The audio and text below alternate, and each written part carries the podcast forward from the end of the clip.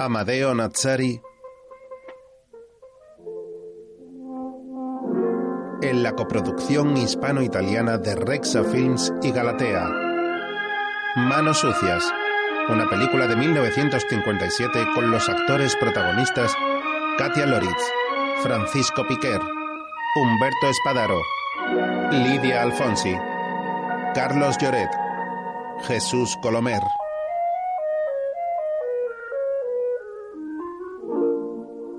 Carlos Ronda, Francisco Alonso, María Puchol, Enrique Borrás, Gianni Lotti, María Alcaina, Jesús Puche y la colaboración de María Martín. Argumento y guion de José Antonio de la Loma.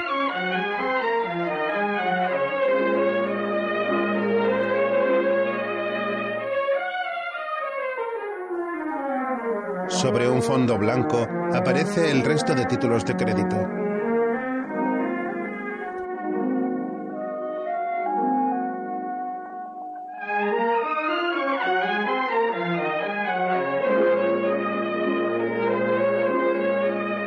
Música de fondo Roberto Nicolosi, dirigida por Carlos Sabina. Solista de guitarra Mario Gangi.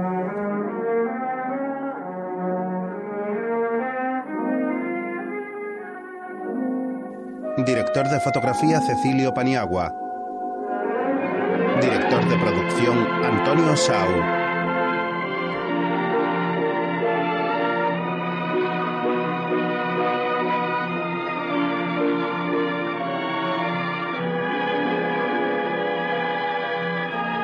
escrita y dirigida por José Antonio de la Loma.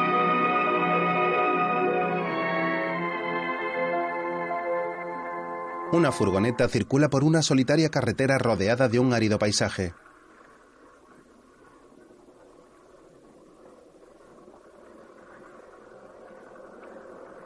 Avanza cuesta arriba subiendo la pendiente de la calzada.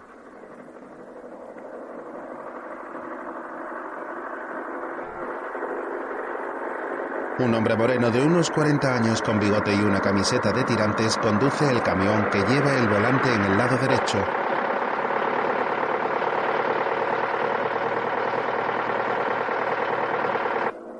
Llegan hasta un pueblo de casas bajas. En el lateral de la furgoneta está escrito Transportes Valero.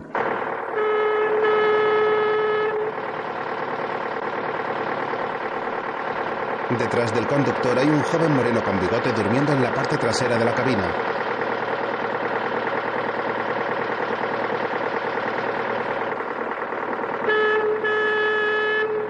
Las calles están vacías y el camión circula sin parar.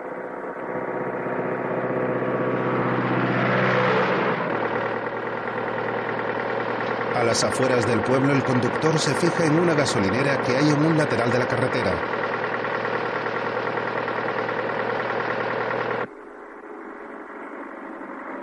Paran en la calzada a la altura de la estación y se baja del vehículo.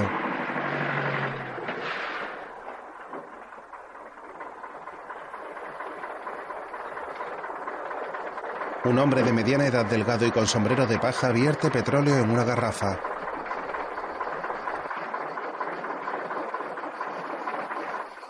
Eh, Abelino, ¿pensaste en lo que te dije? Sí. Entonces, ¿te vendes la estación? Tú sabes que la vendo, pero es que también quiero cobrarla. Bueno, y yo te la pago. Me la paga. Cuatro perras en la mano y el resto cuándo. Ah, si ni tú mismo lo sabes. ¿Cómo que no lo sé? Lo siento, Miguel.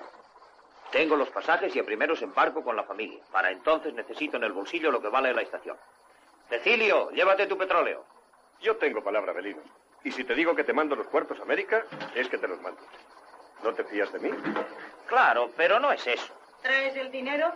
Está igual que antes y no le entra en la cabeza que si no cobro, ¿cómo diablos nos vamos a Venezuela? Entonces, ¿por qué discutir? Y eso que encima le pienso dar la moto. Escúchame, se puede hacer un arreglo. Eh, anda, cóbrale al chico. Oye, Abelino. Tengo ocho mil pesetas, esas te las doy enseguida. Y luego cinco mil más que puedo sacar de mis apaños. Ya queda menos, ¿no te parece? Ah, eh, si eso no es nada, tengo mejores ofertas. ¡Eh, Miguel! ¡Voy! ¡Que se va a chicharrar el camión! ¡Espérate! Dame un poco de tiempo para que saque el dinero. ¿De dónde vas a sacar? ¿Qué importa? Tú prométeme que antes del sábado no la vendes. ¿Hasta el sábado? Sí. ¿Tanto te interesa esta barraca? Pues siempre he pensado que fuera mía. Bueno, está bien. Te voy a dar de tiempo hasta el sábado. Pero como me falles, yo no quiero saber nada. Se lo cuentas a mi mujer. Está bien. ¡Vamos, Miguel! Ya voy, hombre, ya voy. No te preocupes, el sábado estaré aquí con todo el dinero. Y a ver cómo cuidas mi estación, ¿eh? Miguel se marcha hacia el camión y el joven se coloca en el asiento del conductor. Mira cuando quieras. Se tumba en la cama detrás de los asientos. El chico pone en marcha el vehículo y circulan de nuevo por la carretera. No pensarás venderla a ese pelagato. Si la paga, ¿por qué no? Está tan encaprichado. Me gustaría que encontrase los cuartos. Más. Más tarde, en el camión, Miguel está despierto y mirando al techo mientras el joven conduce muy concentrado.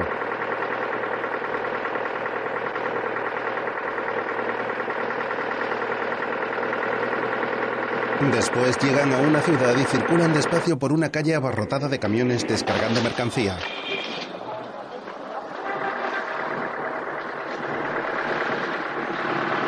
Aparcan junto a otros camiones y Miguel apaga el motor.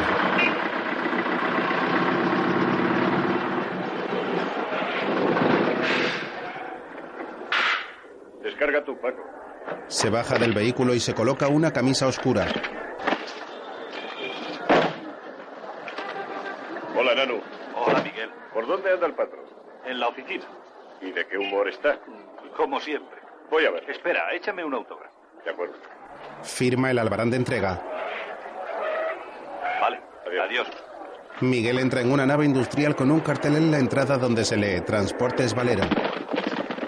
Hola, Pedro. ¿Qué hay? Un hombre de avanzada edad habla por teléfono en un despacho. Vamos, hombre. No, no hay forma de ajustar más ese precio. Pero es otra cosa. Pues claro, claro que lo he mirado. El conductor llega hasta allí. Bueno, no discutamos. Si otros lo hacen, yo no puedo hacerlo. Lo lamento mucho. Hasta la vista. Teníamos bueno. ¿Y a ti qué te sucede? Pero usted, señor Valero, es que quiero comprarme una estación de servicio. Una estación de servicio. ¿Sí? Ah, no sabía que tuvieras tanta pasta.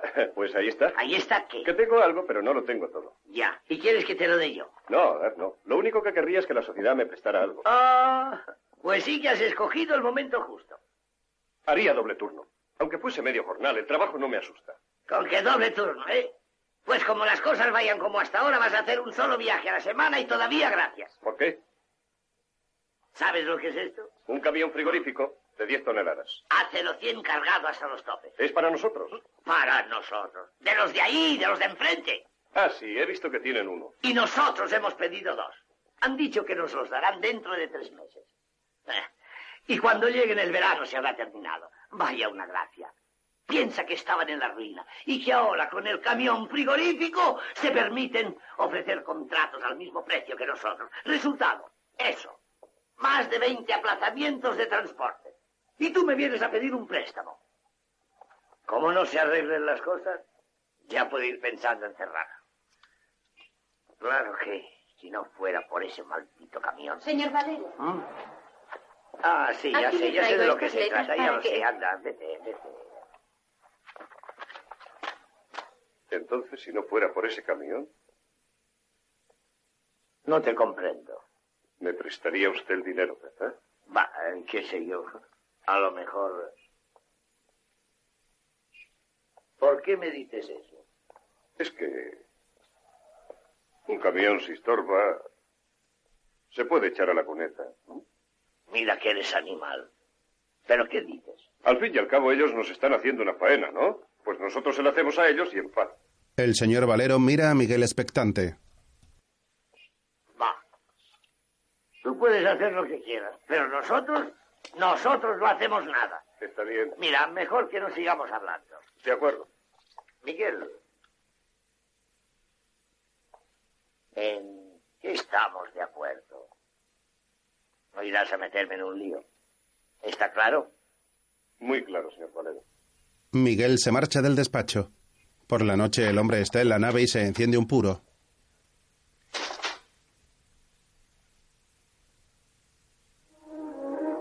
observa en la puerta un camión donde se lee Mateu y Mateu, Transfrigoruté.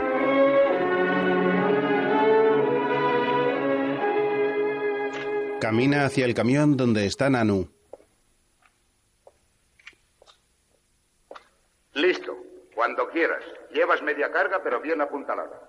Miguel se sube al camión donde le está esperando Paco con el recorte de una revista. Chica nueva para hoy. El hombre de la libreta le hace una seña despidiéndose. Adiós. Adiós. Sale del almacén con el camión y Paco se tumba en el colchón de la cabina.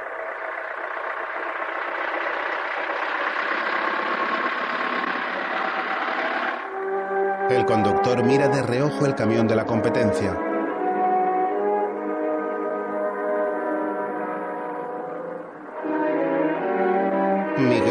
Pensativo y mira a su compañero.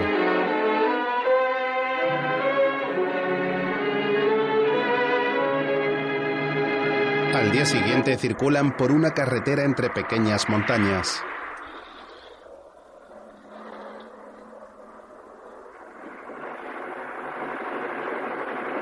El hombre se seca el sudor del cabello con un pañuelo mientras Paco duerme plácidamente. El camión asciende por una pendiente bastante pronunciada.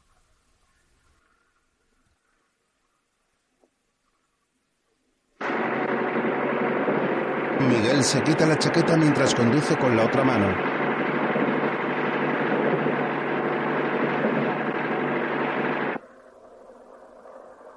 Más adelante camina un hombre al lado de un carro tirado por caballos.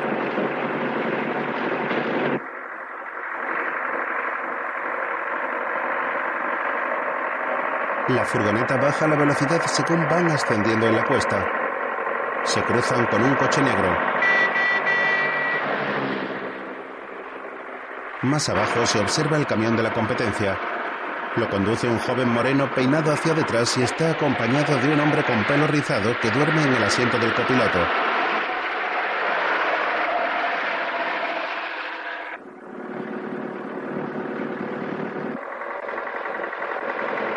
Miguel continúa conduciendo mientras los hombres de Mateo le siguen de cerca.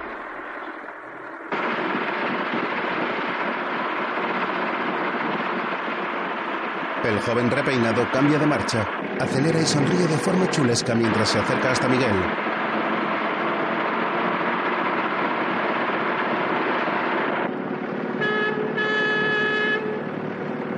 El hombre del bigote mira por el retrovisor y cambia de marcha para acelerar.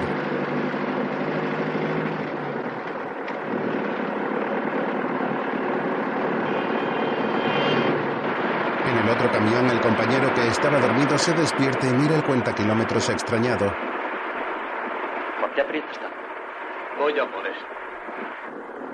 A continuación, Miguel observa cómo los hombres de la competencia le quieren adelantar y decide colocarse en el centro de la calzada haciendo eses con el camión.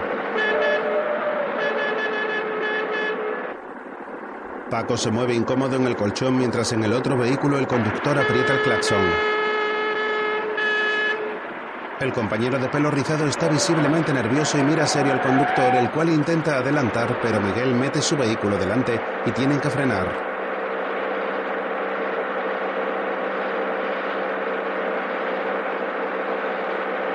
Circulan muy rápido y de forma agresiva.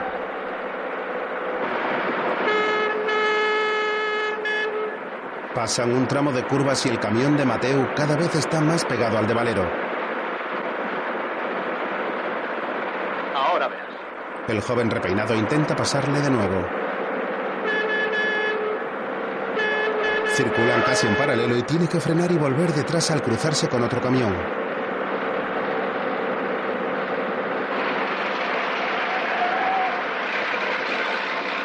¿Has visto qué animal? Ten cuidado. El conductor de Mateo agarra firme el volante y con gesto serio acelera el camión. Finalmente adelantan al vehículo de Miguel y Paco se despierta alterado. ¿Eh? ¿Qué pasa? Nada. ¿Quieres que conduzca yo? No, es igual. El joven se sienta al lado del conductor, el cual observa alejarse al camión de la competencia.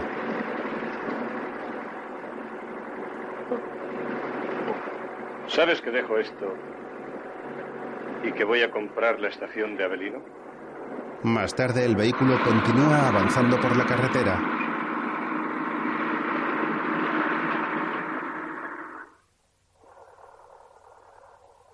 Después llegan hasta un área de servicio donde está aparcado el camión de la competencia.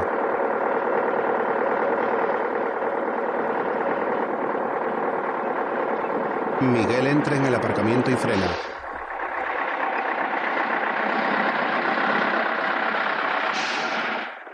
¿Por qué paramos? Aquí. ¿Por qué? Porque quiero, encarga lo que te parezca. Voy a echar una ojeada al motor. Pero si está bien. Claro, como tú dormías no te has dado cuenta de que fallaba un pistón. Bueno, hombre. El hombre se baja y Miguel está pensativo. Entonces, ¿Eh? paella para dos, bistec y ensalada, Sí, ¿vale? Vale, vale. El conductor está visiblemente contrariado y mira por la ventana con el ceño fruncido.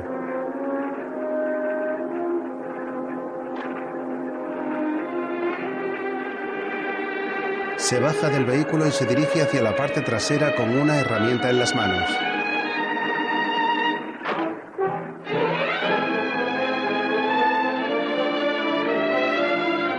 Se para entre los dos camiones y observa con maldad la rueda delantera del coche de Mateo.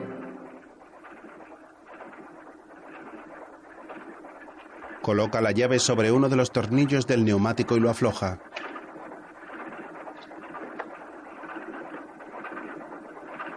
Continúa con el siguiente cuando un camión llega por la carretera.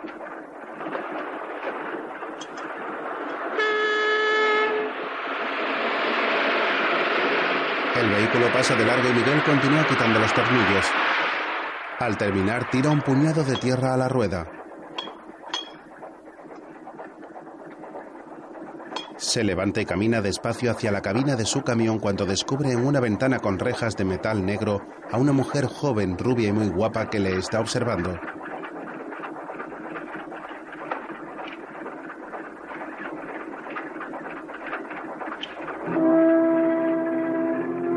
El hombre esconde la herramienta disimulando mientras la joven le mira atentamente.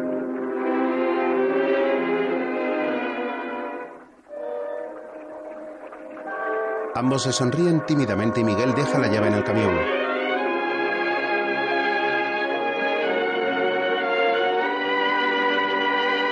No deja de mirarla mientras se limpia las manos con un trapo. ¡Teresa!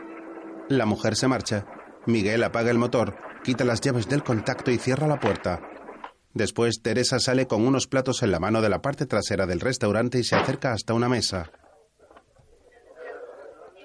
¿Por qué entremeses, chata? Bueno, si quieres de plato fuerte. Las manos quietas. Un comensal de otra mesa se gira hacia la mujer y pone cara de deseo. La joven rubia se acerca hasta dos hombres que esperan la comida y la miran embelesados.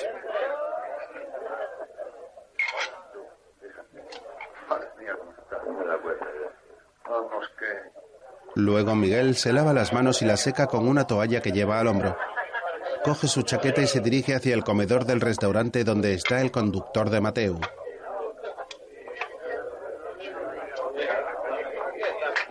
¿Te estás volviendo sordo, Miguel? Teresa les observa. ¿Me oyes? Es a ti. Eh, perdona, chico, pero no podía dejarte pasar en la curva. Si perdimos, salto a la cuneta. Tienes razón. Adiós. Por poco nos tira y todavía dices que tienes razón. Déjalo. Anda, vamos.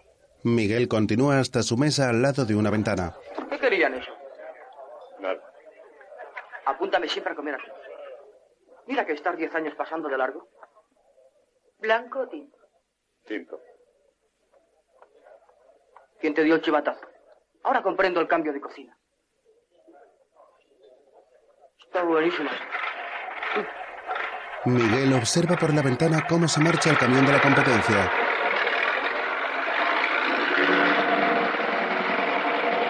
La rueda delantera gira sin los tornillos. ¿Qué miras? Nada. Teresa llega hasta la mesa y deja una botella de vino y un plato con comida en el puesto de Miguel y se queda de pie esperando. Nada más. La camarera se marcha seria hacia la cocina. Mira que echar a esa preciosidad. Paco mira embobado hacia la puerta. Más tarde, el joven conduce el camión mientras Miguel observa por la ventana.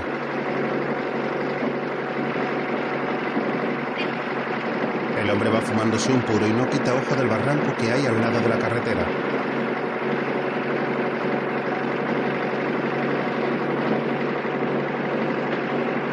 El terreno no tiene casi vegetación y está rodeado de pequeñas montañas.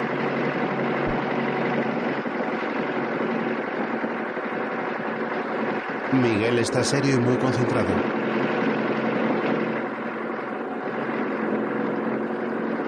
¿Se te ha perdido algo? ¿Eh? No, nada. Después es de noche. El hombre va al volante mientras Paco descansa tumbado en el colchón de la cabina. En el arcén, un guardia de tráfico hace señas para que aminore la marcha.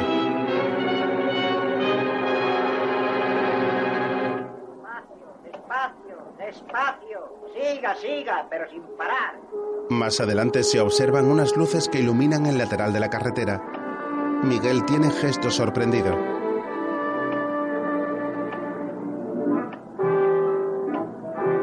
Está lloviendo y casi no hay visibilidad.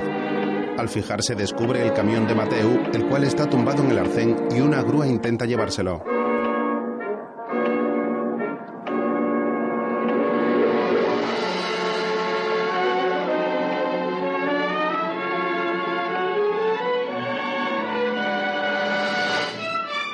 Un guardia le indica que continúe mientras él mira de reojo al pasar.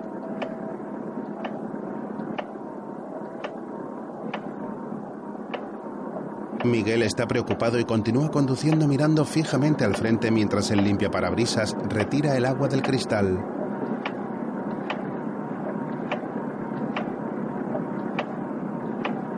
Otro día, el señor Valero está en su despacho leyendo el periódico atentamente.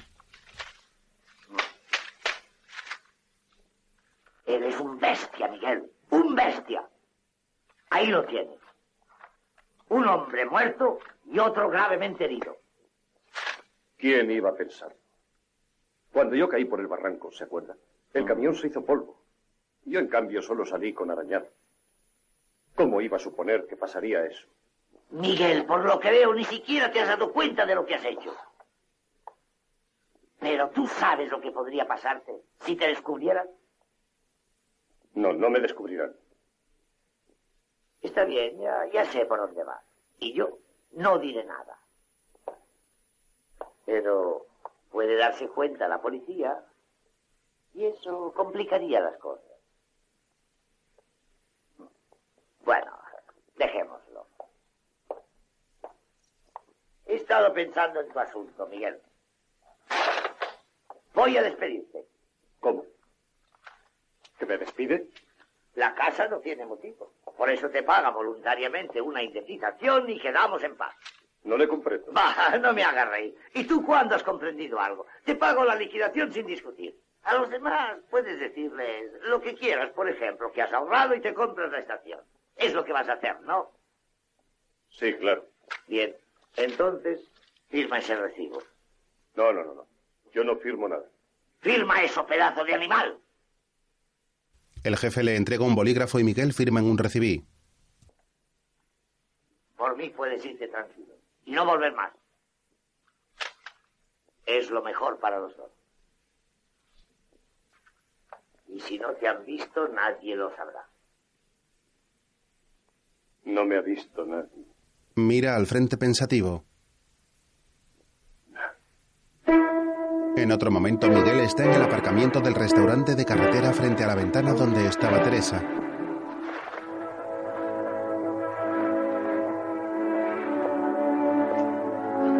Se dirige hacia la puerta y entra al local el cual está casi vacío. Una mujer de unos 50 años y de pelo moreno se acerca hasta él.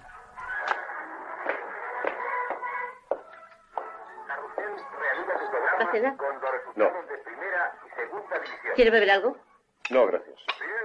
Estaba buscando a la chica esa, Teresa. No está. Ha ido al baile del pueblo. Eche un vistazo por allí. Gracias. Luego, en un tocadiscos portátil, un vinilo gira sin cesar.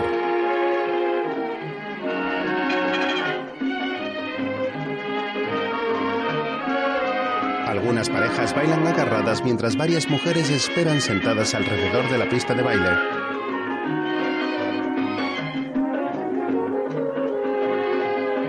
La sala está abarrotada y la gente está visiblemente animada.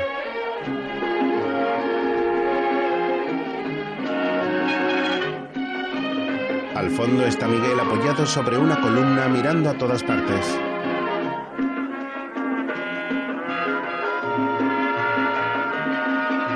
Camina por el local buscando a la mujer y finalmente decide salir a la calle donde un hombre le vende un helado a una niña.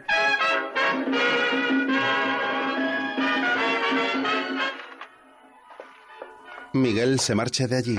A continuación, en un coche descapotable está Teresa con un hombre moreno con el pelo engominado. Déjame. Déjame. Estate quieto. Tengo que volver a casa. Me gustaría que nunca tuvieras que marcharte. ¿Y tú? ¿Cuándo te vas? No sé. Pero al paso que vamos, ese puente no se acaba antes de un mes. Me parece mucho tiempo. Estarás deseando perder de vista esta tierra. No digas eso. ¿Por qué cuando acabe la obra no te vienes conmigo? Porque no me interesa. ¿Tú crees? Tú no me quieres, Juan. Únicamente me deseas. Eso es todo. Y no te cansas de mí. Porque no ceno. Y porque tu trabajo te obliga a estar aquí. Si yo ahora me fuese contigo, después te irías y nunca volvería a verte. ¿Qué quieres entonces? Quiero casarme. Mi madre no pudo casarse. Y yo juré que a mí no me pasaría lo mismo que a ella. Tengo derecho, ¿no? Sí, pero tú sabes que eso es imposible. Para mí, claro. Pues por eso te he dicho que no me conviene. ¿Y si te dijera que me gustas demasiado para dejarte marchar? Se abalanza sobre ella. ¡Suéltame! Vamos, no seas tonta. Ah, Te digo que me sueltes. Ven aquí. La mujer se baja del coche. Teresa. Juan arranca el vehículo y con las luces encendidas sigue a la joven, la cual camina por la calle con paso firme.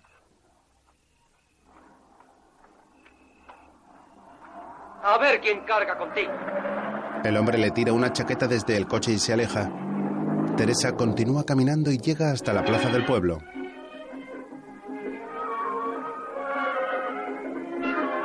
Miguel y ella cruzan las miradas y la mujer se aleja.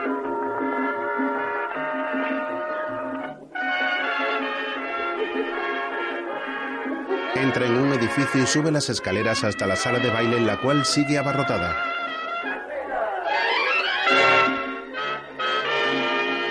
Los hombres miran deseosos a Teresa que entra al local con su vestido de flores ajustado.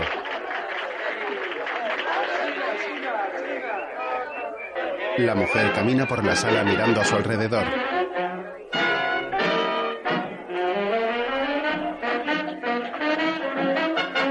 Mira hacia la entrada donde hay un hombre apoyado en la puerta mirándola.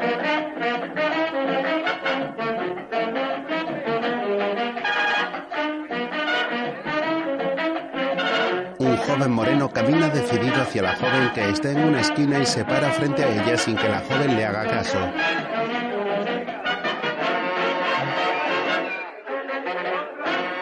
En ese momento Miguel entra en la sala con el puro en la boca y al verle Teresa comienza a bailar con el joven moreno.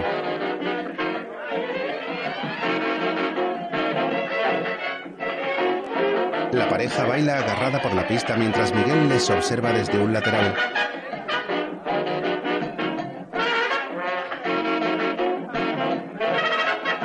Joven mira de reojo al conductor sin dejar de bailar con el chico.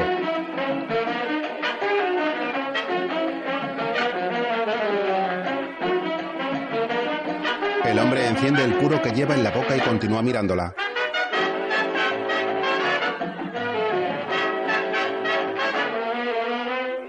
Los jóvenes bailan dando vueltas alrededor de la pista de baile.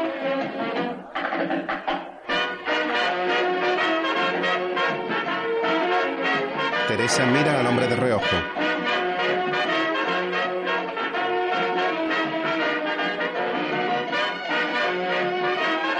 La pareja llega bailando hasta donde se encuentra Miguel, el cual les observa fijamente y le da una calada al puro.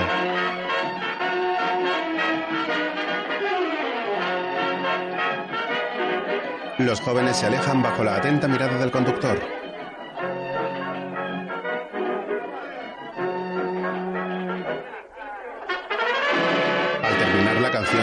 Teresa se separa del joven y se dirige a coger sus pertenencias. Hola, Teresa. ¿Qué haces tú por aquí? Nada, iba a un asunto, bajé en el parador y me dijeron que estabas aquí. Bien, ¿y qué? Ya te lo diré. ¿Quieres que vayamos a tomar algo? Bueno, Ambos salen del local mientras el resto de parejas continúa bailando.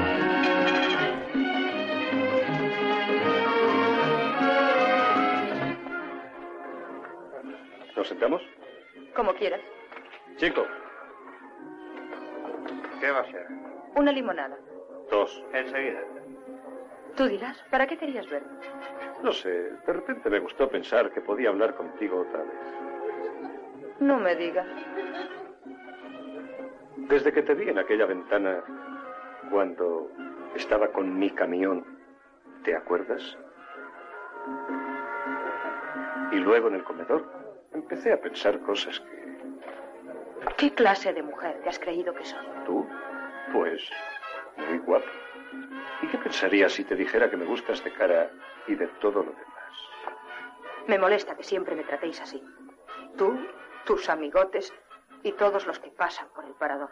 Creéis que con unas palabras y un refresco podéis reíros a mi costa y tomarme el pelo. Es eso lo que andas buscando, ¿verdad? Veo que tienes mal carácter. Será mejor para ti que no lo pruebes. ¿Pero por qué te pones así? Yo solo quería verte, pero si no te gusta, de camino y en paz. Miguel saca un fajo de billetes y la joven le mira atenta. Chico.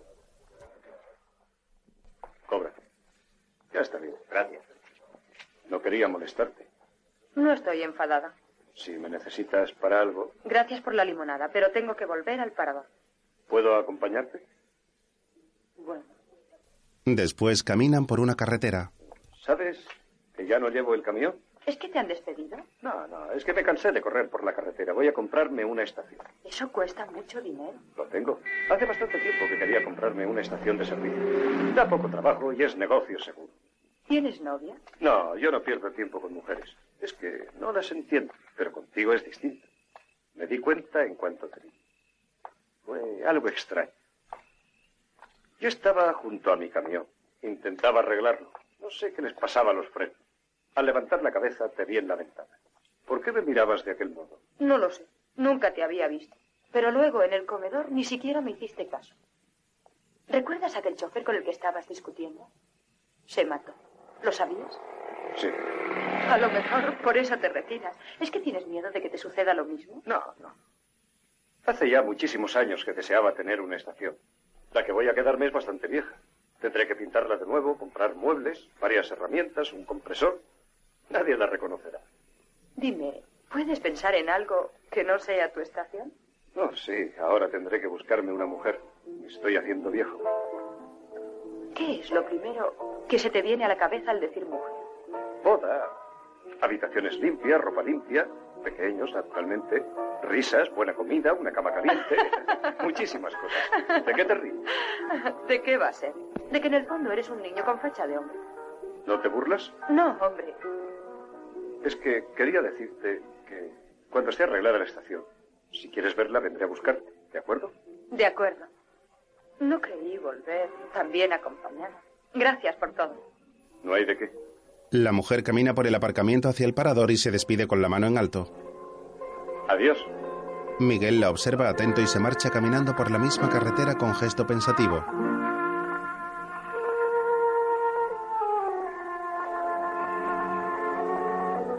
Al día siguiente, en la estación de servicio, Miguel está en la carretera y la observa orgulloso.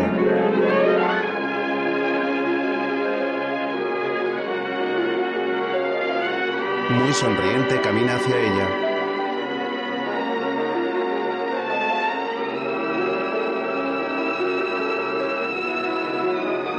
Llega y entra a través de una puerta con una cortina de cuentas de madera.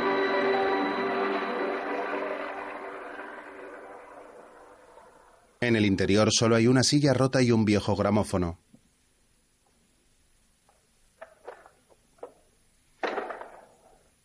Miguel se acerca hasta él y lo pone en marcha.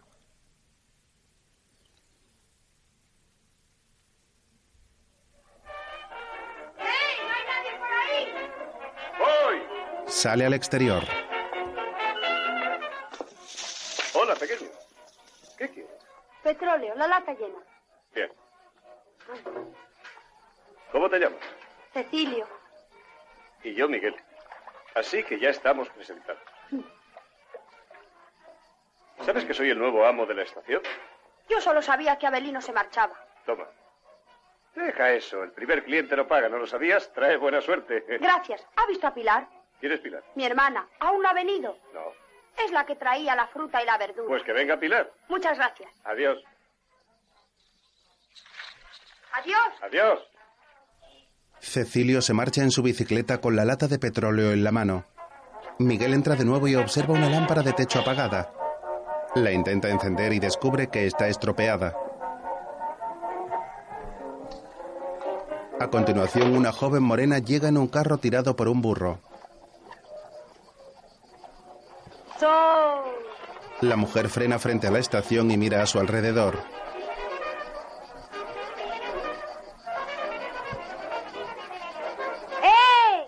Miguel sale muy sonriente. Buenos días. La chica le mira extrañada. No está Abelino. No, Pilar. Abelino se marchó. ¿Y cómo es que sabe usted mi nombre? Y también sé que eres quien trae la fruta y la verdura.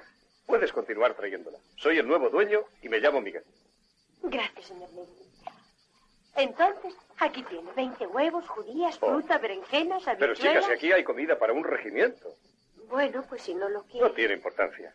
Por esta vez me quedo con todo. ¿Y está usted solo? No, con el perro. Quería decir si no tiene usted mujer. No, por ahora no.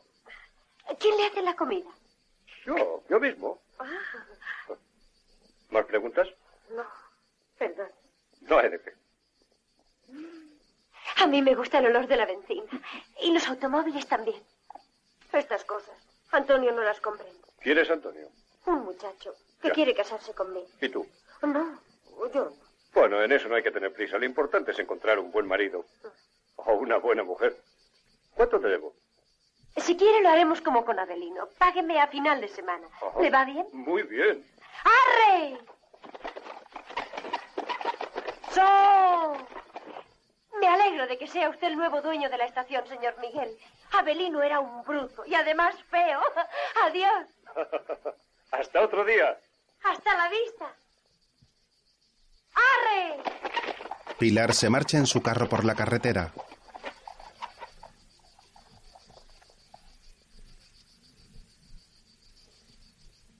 Más tarde la estación está vacía. Por la noche un coche pasa por la carretera mientras Miguel está en el interior cocinando. Echa un par de huevos en una sartén y los fríe. También hay una olla de barro de la que sale humo.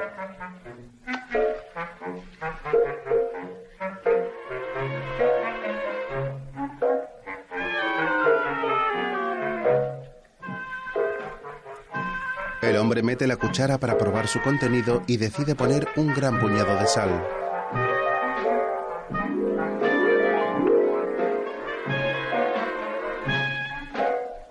Tira de una cuchara de madera que hay colgada del techo y cae arena sobre la encimera al lado de la sartén.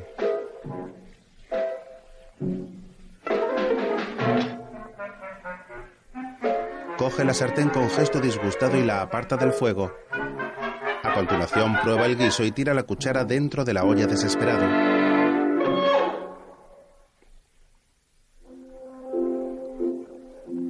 Finalmente coge la barra de pan y se come un mendrugo con un chorro de aceite y un poco de sal.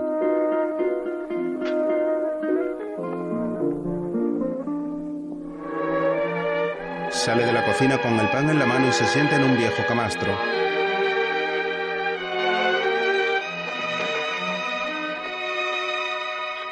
Mira a su alrededor desanimado mientras mastica y finalmente se tumba.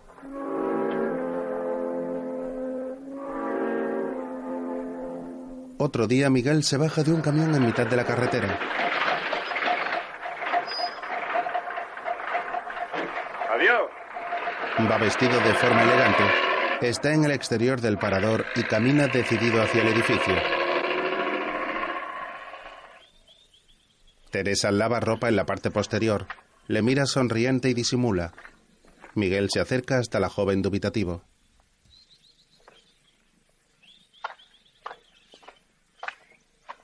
Hola, Teresa. Hola. ¿Qué haces aquí? Pues ¿Estás Muy elegante. ¿Ya te has comprado la estación? sí, Si has venido a verme, tendrás que esperar un poco, porque tengo mucho trabajo. Es que lo que tengo que decirte es muy importante. Está bien, después me lo dirás. No, no, ahora. Estuve pensando, ¿sabes? Si la estación quedará bien cuando compre los muebles, pero ha de ser enseguida porque así no puedo estar. Ya de paso me gustaría que fuese mi mujer la que pudiera escogerlos. Es natural. Entonces, ¿podrías escogerlos tú? Pero, Miguel, ¿me lo dices en serio? No te burles, Teresa. Si no quieres, dímelo ahora mismo. No, no me burlo. Es la cosa más seria y más bonita que un hombre me ha dicho en mucho tiempo. Y quisiera... Me gustaría mucho, me gustaría mucho que fuesen... Eso es, que fueran claros y forrados de cretona. A ti no. Miguel la mira ilusionado y ella sigue lavando. El hombre le agarra las manos y las acaricia. Tiempo más tarde, sobre un aparador hay un marco con una fotografía de la pareja vestida de novios. La casa de la estación está llena de muebles nuevos y decorada de manera familiar.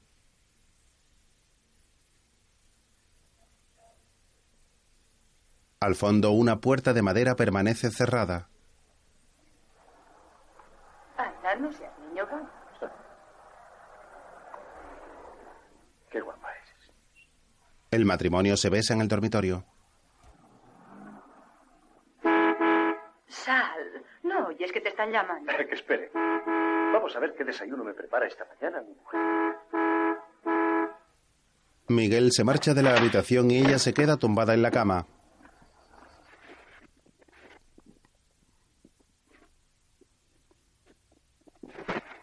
Mira el reloj de la mesilla, decide levantarse y se pone un vestido. En el exterior, Miguel pone gasolina en un vehículo de color negro.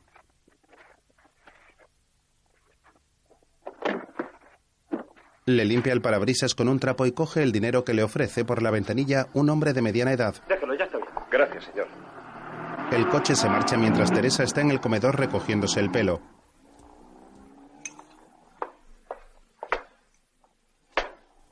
Deja un par de vasos sobre la mesa y se acerca hasta la cocina donde hay una sartén en el fuego.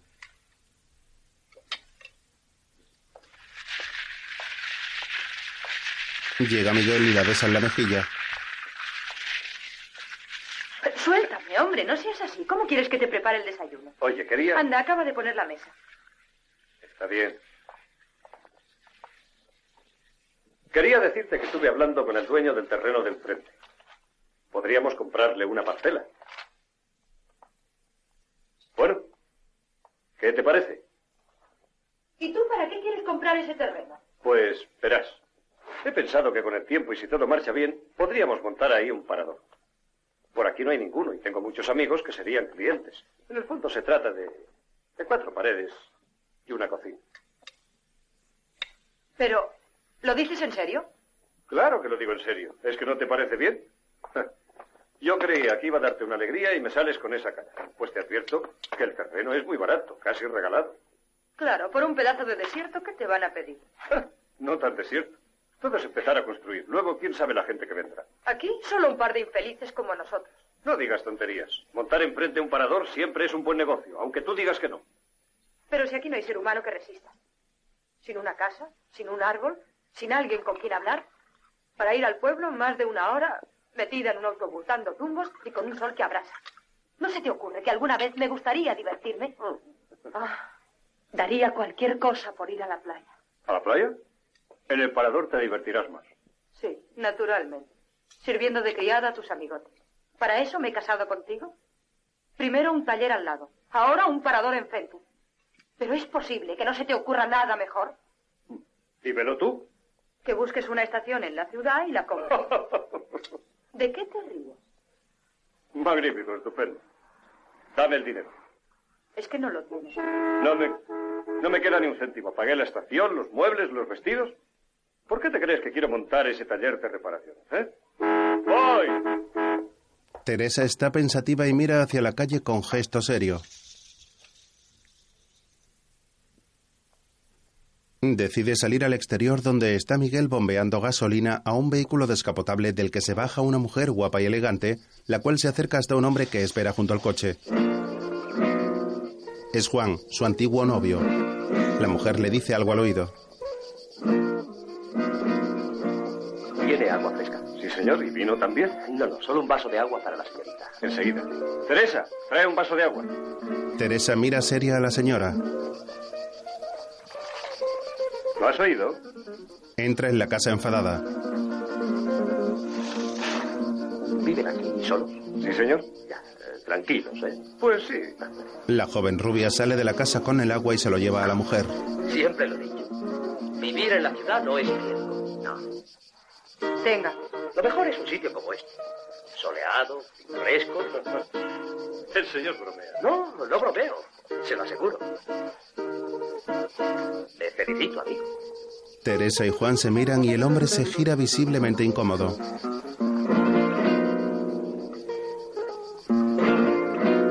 La joven se dirige hacia la casa y se para en la puerta mientras Miguel recoge la manguera de la gasolina y Juan le entrega unos billetes.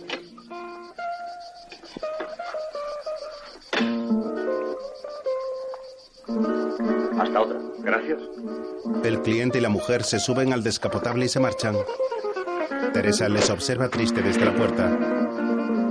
El vehículo se aleja por la carretera mientras Miguel llega sonriente junto a su mujer. A esa gente no le duele el dinero. Le he dejado una buena propina para ti. Ella entra enfadada en la casa.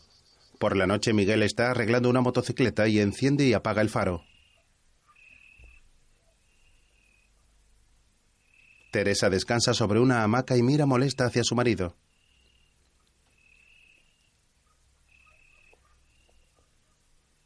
No molestes más con esas luces. Miguel se enfada y gira el faro de la moto mientras ella, desganada, sigue tumbada.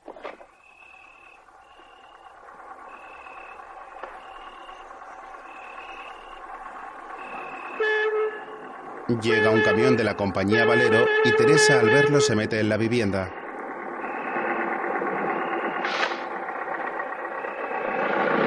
Miguel se acerca hasta la cabina cuando el vehículo frena. Hola, Paco. ¡Hola, Miguel! ¿De dónde sales, granuja? Creí que habías dejado el oficio. No tengo tu suerte, chico. Es que estuve por el norte. Oye, vamos adentro y tomarás un trago, ¿eh? Gracias, pero llevo retraso. Ni siquiera iba a pararme. ¿Te hubieras atrevido? ¿Y tu mujer, cómo está? Bien, bien, bien. Un trabajo rápido, ¿eh? Dime, ¿qué tal por la casa? Ah, el patrón, como siempre, protestando. Y eso que ya tiene los frigoríficos. A ver si le van mejor que los de la compañía de enfrente. ¿Qué hay del chico que conducía? ¿Andrés? Mal. Quedó cojo. Le echaron y ahora nadie le da trabajo. Abrimos una suscripción para ayudarle. ¿Das algo? Sí. Se pasa el día en el café para no dejar de vernos. Lástima de tipo. Está acabado. Toma. ¿Qué te devuelvo? No, no. Caramba. Prosperas en los negocios, Ah, ¿eh? vamos tirando. He de marcharme. Ahora pasaré más a menudo. Me alegro. Adiós, Miguel. Adiós, Paco, adiós. Suerte con tus chicas, ¿eh? Una. Ahora una, pero de verdad. Adiós. Adiós. Paco se aleja con el camión por la carretera.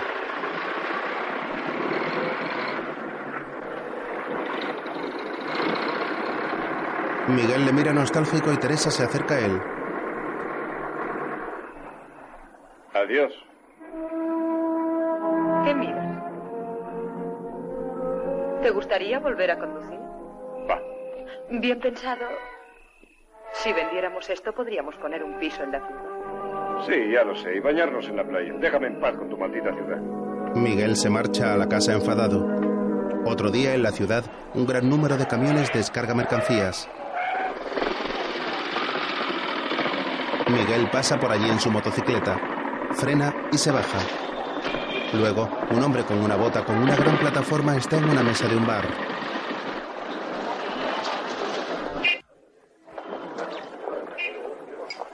Parte de don Ramón. Un camarero deja una taza de café en su mesa. Miguel entra en el bar. Adiós, Rafael. Vaya, Hola, ¿cómo va? hombre, si aún vive. Hola, granuja. ¿Qué hay, muchacho? Mira qué burgués viene por ahí. Hola, chaval. Un café frío. Hola, Andrés. ¿Cómo te va? Ya me enteré de eso. Mala suerte, chico, pero en el fondo te libraste de una buena. Sí. Me libré de una buena. No trabajo. Mis compañeros me invitan, hablan conmigo. Y yo solo tengo que dar las gracias. Para envidiarme, ¿no te parece? Bueno, tampoco es para tomárselo así. No me hagas caso. ¿Qué tal tu estación? Bien, muy bien. Poca gente alrededor, pero los coches paran y eso es lo importante. También me casé, ¿lo sabías? Eso he oído. Es una buena muchacha, ¿tú la conoces? Sí. Oye, Andrés, por eso vengo. Necesito un ayudante. Alguien que pueda quedarse en casa si algún día salimos. Tendrías cama, comida abundante y un sueldo, naturalmente. ¿Qué te parece? Ayer me dio Paco tu dinero. Gracias. ¿No crees que ya está bien de limosnas? No te comprendo. Búscate a otro que de verdad pueda ayudarte. No un lisiado. Un tipo que mata a su compañero y despeña su camión. Yo ya no sirvo para nada. Está bien, como quieras. Yo vine a buscarte porque necesitaba un buen mecánico y me dijeron que estabas sin trabajo. Lo que no sabía es que prefieres vivir de caridad. Por mí, quédate sentado. Miguel se levanta alterado. Cóbrese. Miguel. Andrés se acerca hasta él. ¿Qué? Es verdad que solo has venido a buscarme. Naturalmente. ¿Y tú crees que puedo servirte de algo? Yo no cargo con estorbos. Si vienes tendrás que arrimar el hombro de firme. Quiero ir. De acuerdo, saldremos dentro de media hora. Antes voy a comprarle algo a mi mujer. Oye, desde que ocurrió aquello, nadie me había vuelto a hablar en ese tono. No sabes lo que te lo agradezco. Más tarde, Juan llega en el descapotable hasta la estación de servicio. Teresa está en el exterior tendiendo y al verle se dirige hacia la entrada de la casa. Teresa. La mujer entra en la vivienda y se quita el delantal que lleva puesto. Teresa. ¿Qué buscas aquí?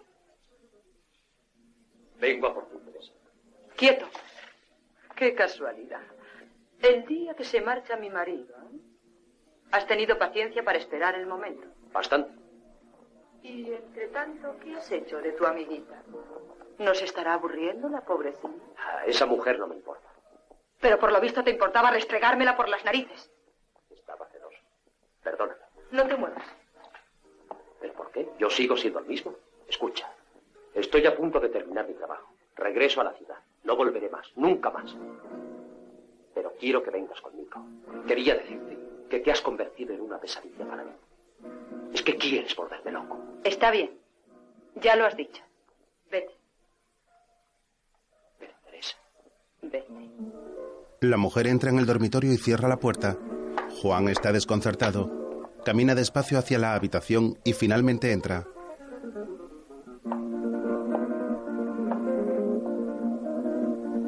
Más tarde, Miguel circula en la motocicleta a gran velocidad acompañado de Andrés.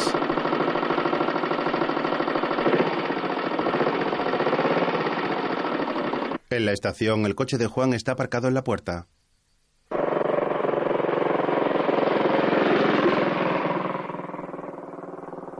Desde la carretera por la que avanza la moto se observa la gasolinera.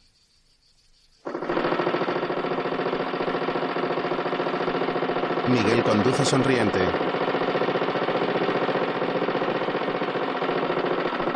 ¡Estamos llegando! Mientras Teresa está apoyada sobre una columna del exterior de la estación y su amante se marcha. Los dos hombres continúan circulando por la carretera y llevan mucho equipaje en el sidecar.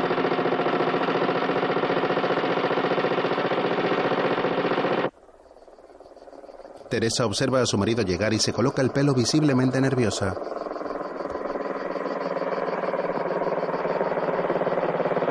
Llegan hasta la estación y se bajan de la moto bajo la atenta mirada de la mujer. Hola. ¿Has pasado miedo? Suelta, déjame. No seas bruto. Tengo una sorpresa para ti. Ya conoces a Andrés, ¿no? Viene para quedarse con nosotros. Esa es la sorpresa. no, mujer. Aparta tú.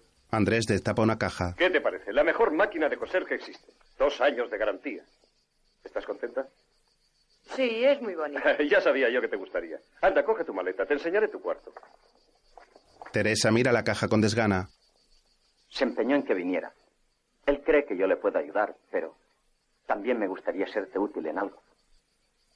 Gracias. Miguel te está esperando. La mujer se apoya sobre el manillar de la moto pensativa.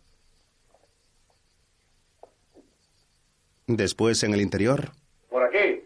Sube, Andrés. el amigo sube con dificultad las escaleras hacia el piso de arriba y llega a una buhardilla llena de trastos.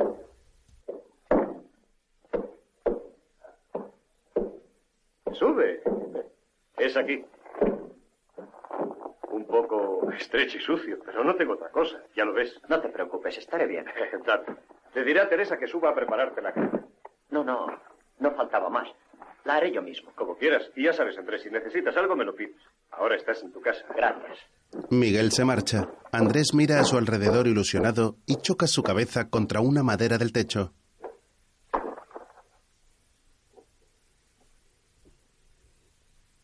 La mujer sigue en el exterior. Teresa. Se asoma por una ventana. Eh, Teresa. La mujer entra en la casa y su marido mueve unos muebles.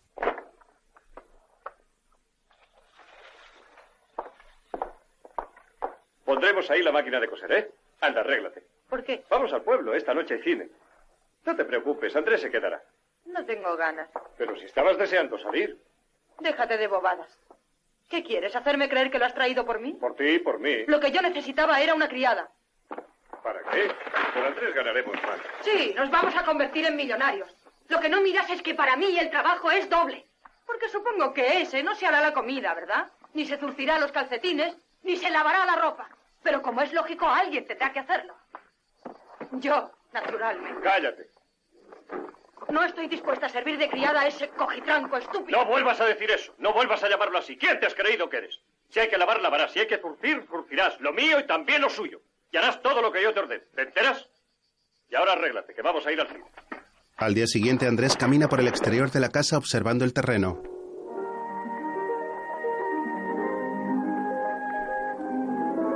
Miguel sale y se lava la cara en una pila junto a los surtidores.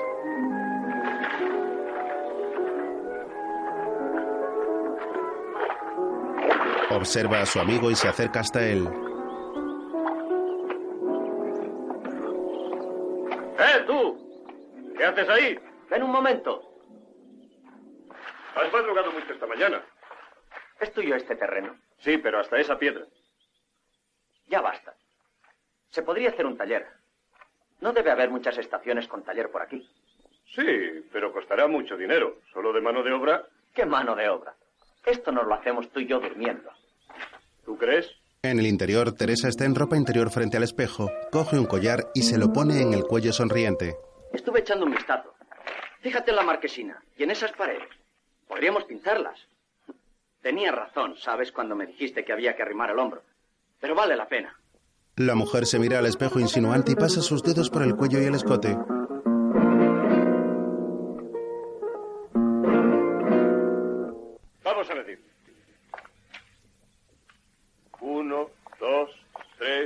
4, 5, 6, 7. Teresa se coloca un vestido blanco de flores por encima. Se mira satisfecha y lanza el vestido hacia la cama.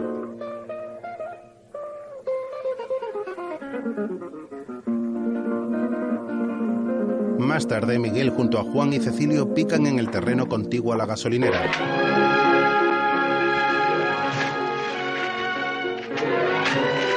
En otro momento, el dueño pinta unas rayas de color oscuro en la pared de la casa.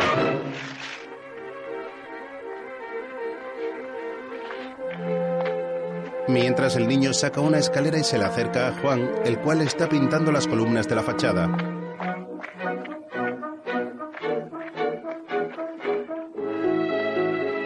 Más tarde, Miguel suelda una tubería en el interior con la ayuda del joven. ¿Está bien? No, más, más. Me marcho, Miguel. Oye, Teresa, espera. Estoy montando la ducha, ¿no quieres verla? Voy al pueblo, a casa de la modista, a probarme. ¿Otro vestido? No querrás que vaya desnuda. No, pero con la máquina de coser creí que podrías hacerlos tú. ¿Para ir como una facha? No, gracias. Señor Miguel, esto ya está listo. Ahora voy. Miguel se asoma por la ventana y observa cómo Teresa sube al autobús que ha parado frente a la estación.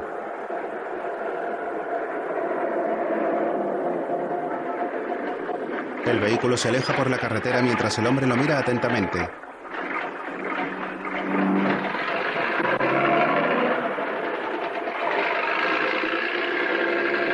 Toca la máquina de coser y la mano se le mancha de polvo.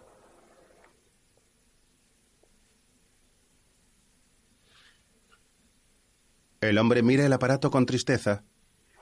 Después el autobús llega por la carretera hasta un camino de tierra y frena. Teresa se baja y Juan aparece con su descapotable de detrás de un montículo de tierra.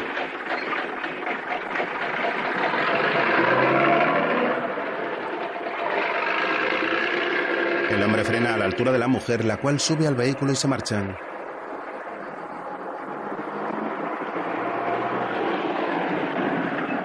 Andrés les observa desde lejos.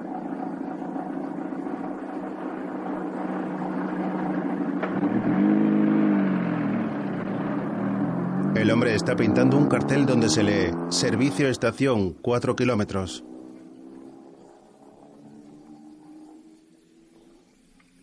Andrés está serio y recoge las brochas y la pintura. Más tarde llega Pilar en su carro hasta la estación. ¡Son! ¡Son! Cecilia, espera un poco. Hola, Pilar. Anda. Buenos días, señor Miguel.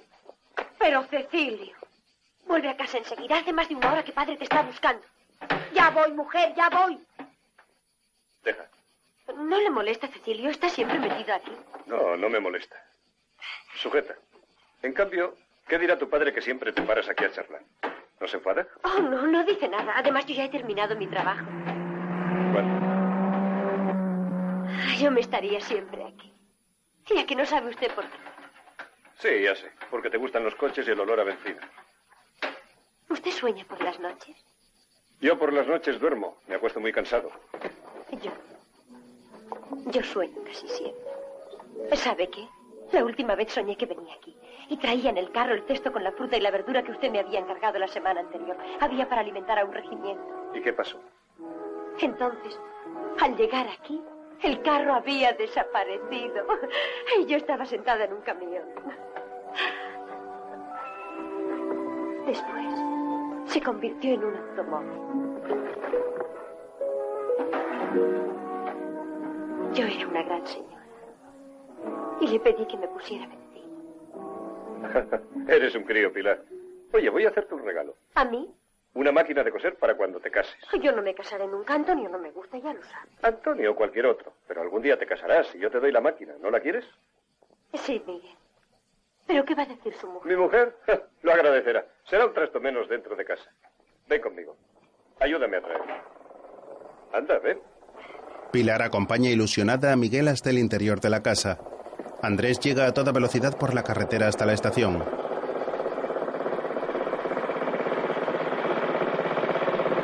Aparca y se baja de la moto mientras la apaga. La joven y el dueño salen de la casa cargados con la máquina de coser.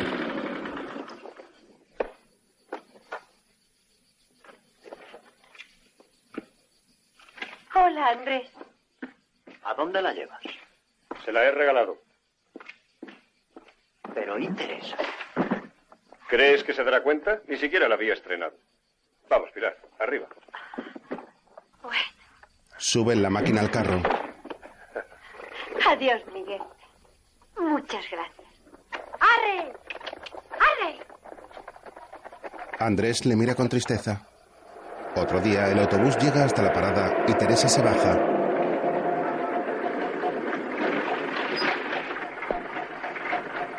La mujer camina segura con un vestido ajustado de flores mientras Miguel la observa con gesto serio.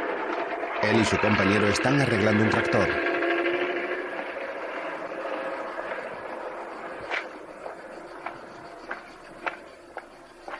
Andrés les mira visiblemente incómodo y Teresa se dirige hacia la casa a paso ligero luciendo orgullosa su escote. Hola. Hola. Ella entra en la vivienda mientras su marido mira al suelo enfadado.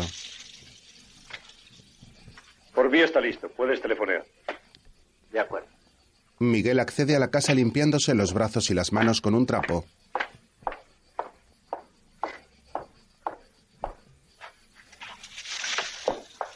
Llega hasta el dormitorio y pasa dubitativo.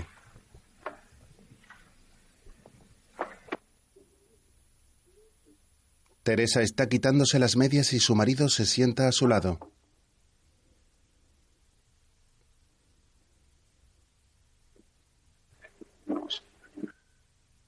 Él la besa y ella se aparta con rapidez. ¿Pero qué te pasa? Nada. Teresa, escúchame. Suelta. Escúchame. Déjame. La mujer se aleja de Miguel. ¿Por qué? Acercarte a mí de ese modo, como si fuera una basura. Me das asco. El marido le propina varias bofetadas y la agarra del pelo. Dímelo otra vez. Dime otra vez que te doy asco. Dímelo.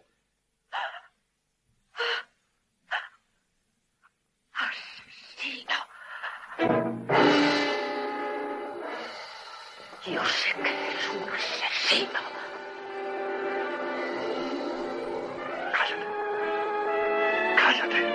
Miguel la mira sorprendido. Por la noche Andrés sale al exterior y su jefe está apoyado en un surtidor fumando.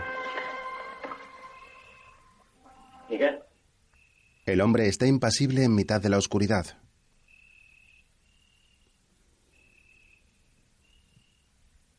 buenas noches, Miguel. El joven entra en la vivienda mientras Miguel se queda solo fumando.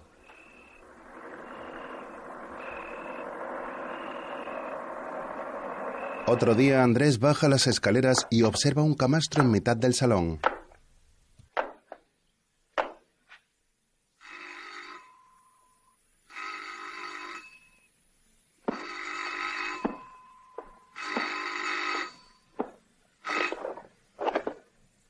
¿Sí? Ah. Pueden traerlos enseguida. Sí. Cuanto antes mejor. Gracias. El joven cuelga el teléfono y se dirige hacia la puerta. Buenos días, Miguel. Nos mandan el cemento. ¿Te parece que empecemos esta mañana? Cuando te dé la gana. Andrés se marcha. Teresa sale del dormitorio y camina hasta la cocina con gesto de seguridad. Miguel se dirige hacia ella nervioso.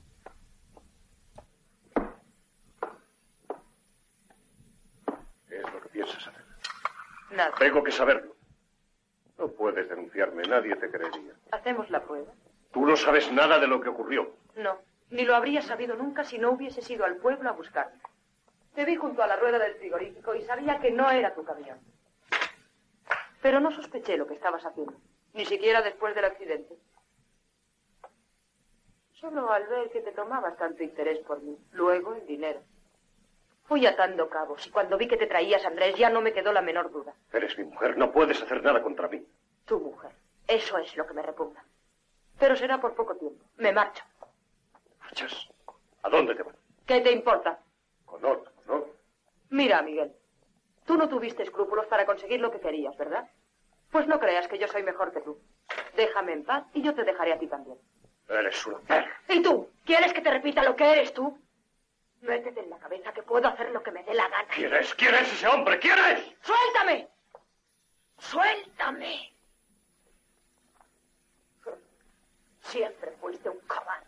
No se come hoy aquí. Me estoy muriendo de hambre. ¿Qué hacías ahí escuchando? ¿Qué te importa lo que hablamos ella y yo? ¿Qué te importa? ¿Qué te importa? Andrés se marcha cabizbajo mientras Teresa tiene gesto orgulloso y Miguel mira al suelo arrepentido. Aguántate todo ese miedo. O acabarás por decírselo tú mismo. Sería muy divertido.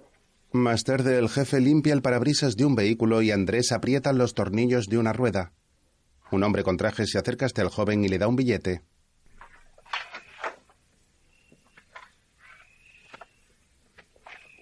Venga. Gracias. ¿Pasa algo? No, nada. Pero por si acaso. El señor se marcha en su vehículo y Miguel se sienta en una hamaca en la puerta de la casa.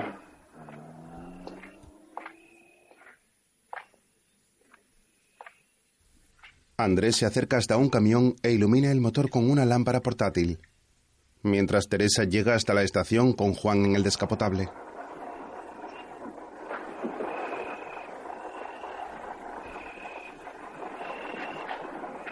La mujer se baja del vehículo y camina hacia la casa confiada.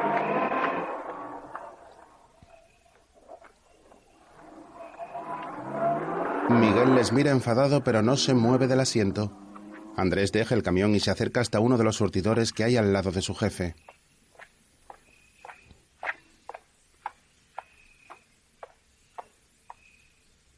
Teresa entra en la casa caminando sugerente y su marido permanece impasible en la hamaca.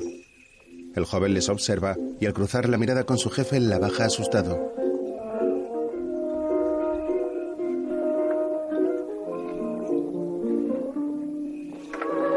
El joven coge una herramienta de una caja y vuelve al camión pensativo.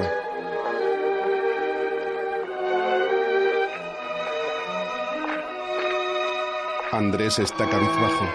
Otro día Miguel está triste y camina por la casa con un puro en la boca.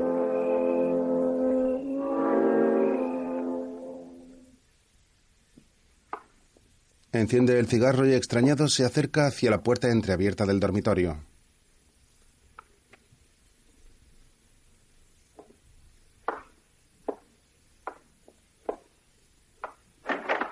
Se queda de pie frente a la entrada de la habitación y Andrés baja las escaleras.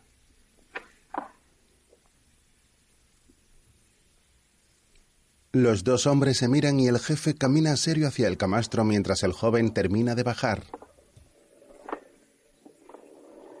¿No tienes sueño?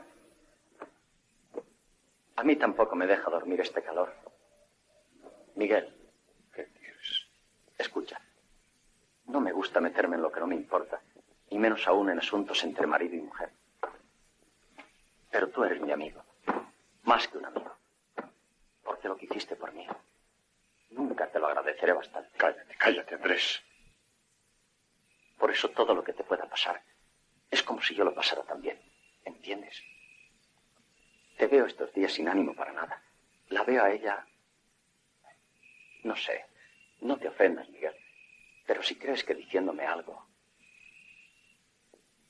No puedo. No puedo decirte nada. Déjame. Déjame solo, por favor. Como quieras. Andrés se marcha y Miguel mira por la ventana mientras fuma. Está triste. Al día siguiente se despierta en el camastro y descubre la puerta del dormitorio abierta.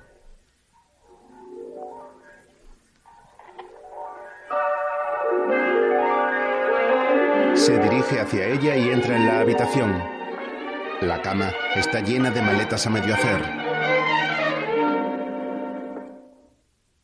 El hombre las mira enfadado y sale corriendo al exterior.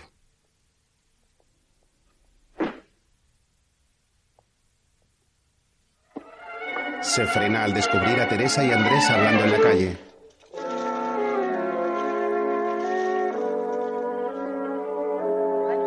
Está escondido detrás de la cortina de cuentas de madera.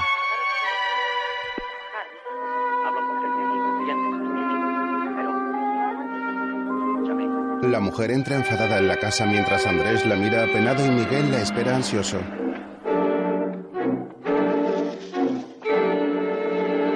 ¿Qué le estabas diciendo? Nada. No mientas. ¿Para qué iba a mentir? Tu amigo Andrés quería convencerme de que me portara mejor contigo. Tiene gracia, ¿verdad? Teresa entra en el dormitorio y continúa haciendo su equipaje. Miguel va tras ella. Oye, ¿cuándo te vas? Esta misma mañana. Me llamará por teléfono desde el pueblo. Por fin respirarás tranquilo, ¿verdad? ¿Quién se fía de ti? Eres capaz de denunciarme. ¿Para qué? Quédate con tu estación. En el fondo no sería justo. Pagaste un buen precio por ella. Es lo que querías, ¿no? Solo me pierdes a mí. Pero no vas a hacerme creer que te importo algo. Puedes creer lo que quieras. Muy bien. Entonces me iré pensando que solo te casaste conmigo para ahorrar una criada. ¿No es eso? Y que tu viaje al parador fue para saber si te había visto o no aflojando la rueda del camión. Parece el balance de un negocio, ¿no? Necesitas odiar, completar tu obra, dejarlo todo bien destruido. Quiero que no quede nada entre los dos. De ti para mí. ¿No es mejor? Sí, mucho mejor. Miguel sale del dormitorio enfadado y ella guarda vestidos en una maleta. Luego Andrés está fuera. ¿Pediste por fin ese cemento? Claro que sí, ahí está. Iba a empezar esta mañana a levantar pared. Si te parece bien. Sí, muy bien. Oye, anoche te hubiera hablado, pero no sabía cierta cosa. A lo mejor desde mañana tú y yo nos quedamos solos aquí. No te puedo decir por qué. Es difícil de entender. Pero tiene su explicación, ¿sabes? Teresa saca sus maletas a la puerta de la estación y Miguel la observa con tristeza. Camina cabizbajo hacia su compañero. Al principio no será muy cómodo. Más adelante puede que venga otra mujer. No lo he pensado, ¿comprendes? Pero quería que lo supieras por si te importaba. No me importa, Miguel. Te dije que contara siempre conmigo. Hemos hecho muchas cosas juntos y podemos hacer más, ¿no te parece? No esperaba menos. Más tarde la mujer camina por la gasolinera al lado de los surtidores y su equipaje está amontonado en la puerta.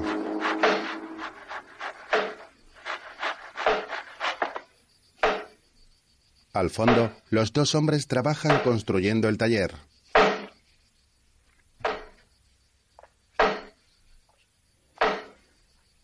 Teresa está visiblemente nerviosa y mira el teléfono con desesperación.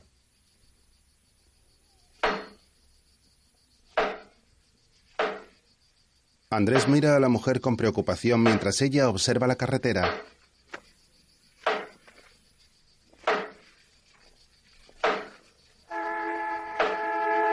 Un coche negro pasa a toda velocidad y la mujer lo mira decepcionada.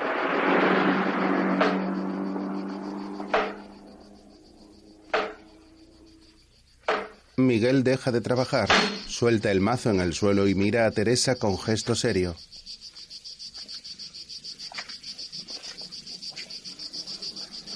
Luego mira a su compañero, coge una toalla de la valla y se acerca hasta él. Déjalo, ya está bien. Vamos a comer. Un momento, enseguida acabo. ¿Quieres? Miguel camina hacia los surtidores y se lava las manos en la pila de al lado. Parece que no viene. Lo sentiría por ti. ¿Por qué? ¿Piensas quedarte? Contigo nunca. Entonces márchate y déjanos en paz. Sí, me marcharé. Pero si me voy sola, necesitaré dinero. Tendrías que vender la estación. Vender. Te tengo bien cogido, Miguel. Ten cuidado. Mira bien lo que haces.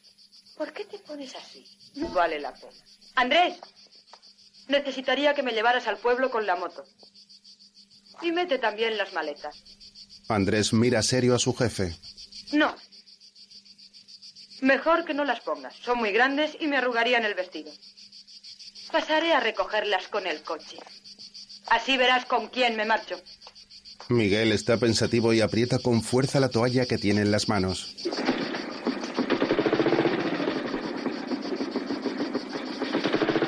Después Andrés y Teresa circulan por la carretera en la moto con Sidecar.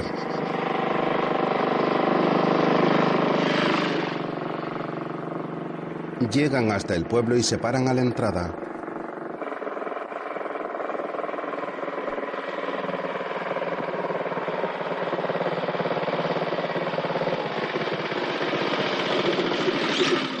Más allá, en la plaza. No, aquí es mejor. ¿Qué te pasa ahora? Esta mañana aún creía que iba a convencerte. Ahora veo que es imposible. Muy bien. Entonces vámonos. No quiero hablar. No, antes quiero advertirte algo. Márchate con quien te dé la gana, pero no vuelvas. Ah, no. ¿Y quién eres tú para impedírmelo? Las mujeres de tu clase no tienen derecho a amargar la vida de un hombre como Miguel. Vaya, es lo último que me quedaba por hoy. Hubieses oído cosas peores y en vez de tropezar con él hubieses dado conmigo. Te equivocas. Hubiese ocurrido lo mismo. ¿Pero quién te crees tú que es Miguel? Lo has tomado por tonto, ya lo sé. Te has aprovechado de su bondad para hacer lo que te dio la gana con la mayor desvergüenza. ¿Pero qué te imaginas? Que no vas a tener tu castigo. Tarde o temprano te verás en la calle, arrastrada como una perdida, como lo que eres. Desgraciado. ¿No ves que si no hablo es porque me das lástima? No quiero tu lástima. Pues vives de ella. ¿Me oyes? Vives de ella. Mentira. ¿Mentira? Si hablara serías tú el primero en revolverte contra Miguel. ¿Quieres que te diga quién es Miguel? ¿Quieres saber por qué calla Miguel? ¿Por qué aguanta tu gran hombre? ¿Crees que si pudiera no me hubiese estrellado contra la pared? Pero no puede. Tu ídolo, tu hermano tan caritativo y tan bueno, el hombre que te ha ayudado. ¿Ayudado a qué? A convertirte en un inválido. ¿Qué estás diciendo? ¿No querías saber?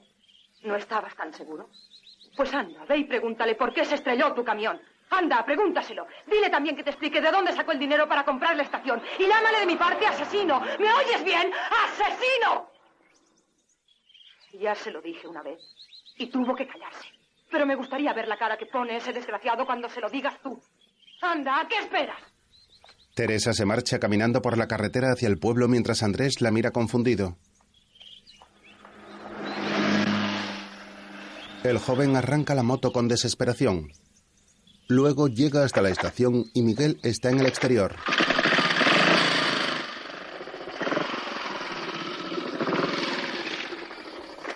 No guardes la moto, habrá que volver al pueblo.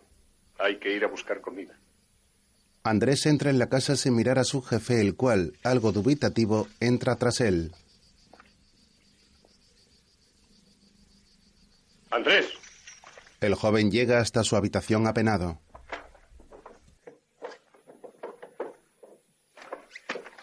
¿Qué te pasa? ¿Se puede saber lo que estás haciendo? Fuiste tú, ¿verdad? Andrés coge una maleta. No quiero saber. Tienes más. que escucharme. Yo no puedo explicártelo. No me di cuenta de lo que hacía. No podía suponer que iba a pasar aquello. Créeme, te lo juro. Pero tenía que suprimir tu camión. No quería hacerte daño. A ti nada. Solo al camión. Has tenido otros accidentes como yo, como todos, y nunca ha pasado nada. Hazte cargo, Andrés. Necesitaba el dinero. Si no, perdía la estación. Avelino se marchaba. Yo siento lo tuyo, créeme. Por el otro no podía hacer nada. Pero fui en tu busca y te di trabajo. No me costaba nada dejar que te pudrieras en aquel café.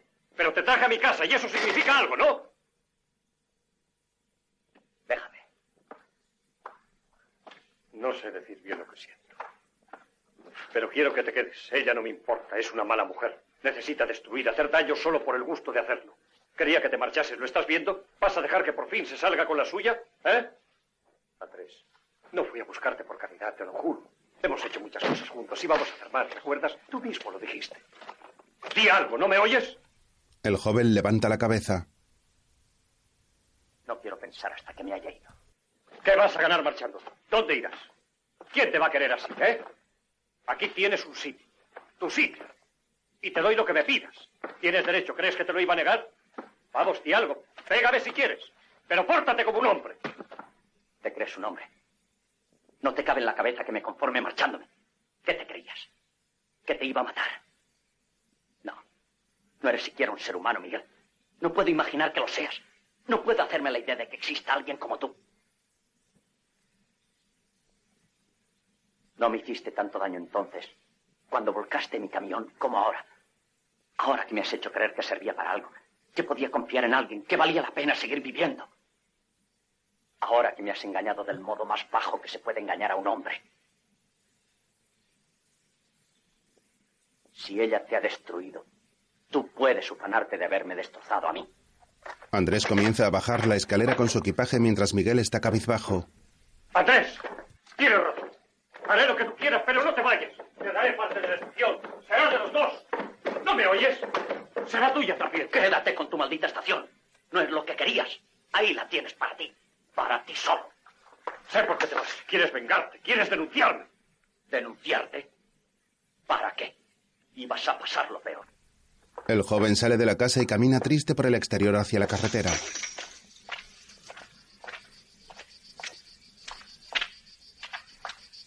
¡Espera! Va tras él, pero se frena. ¡Andrés!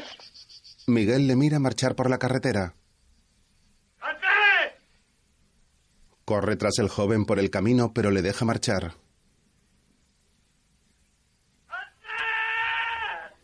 Más tarde, Juan llega hasta su coche descapotable. Deja el maletín en el asiento de atrás y se sube sonriente.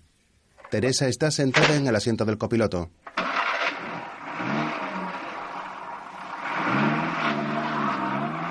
Salen del pueblo a toda velocidad circulando por las estrechas calles.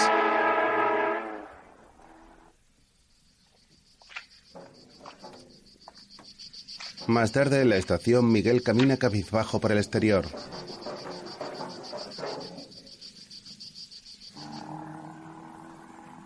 Mientras el descapotable avanza por la carretera.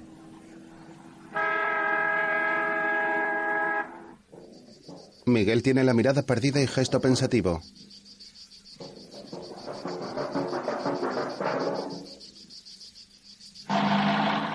El coche avanza a gran velocidad por una recta. Del retrovisor cuelga una figurita de un caballo. El jefe levanta la mirada y observa fijamente al frente mientras el coche continúa circulando por la carretera.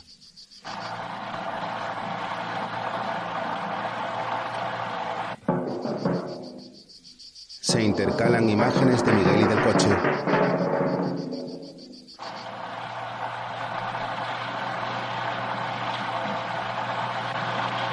Miguel está sentado sobre un barril y apoyado sobre una de las columnas de los surtidores.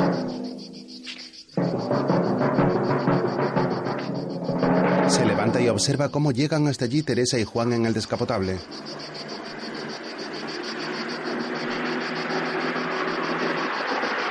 El coche frena pasados unos metros de la gasolinera y la mujer se baja de él.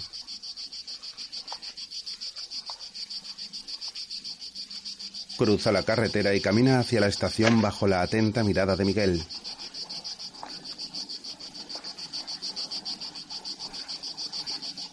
Camina confiada y erguida hacia su marido.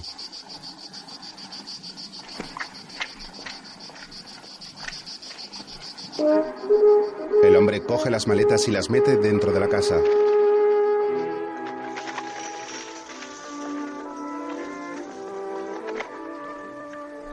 La mujer llega y accede enfadada a la vivienda.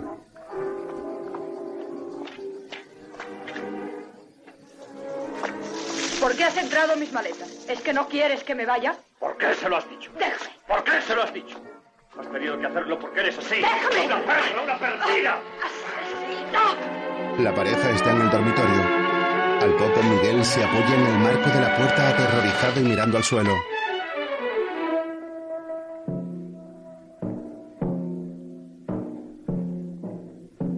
El hombre está pensativo y camina despacio por la casa.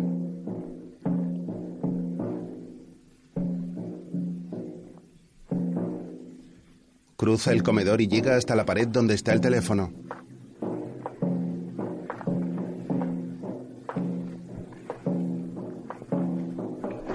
Coge el auricular y con gesto serio se lo coloca en la oreja.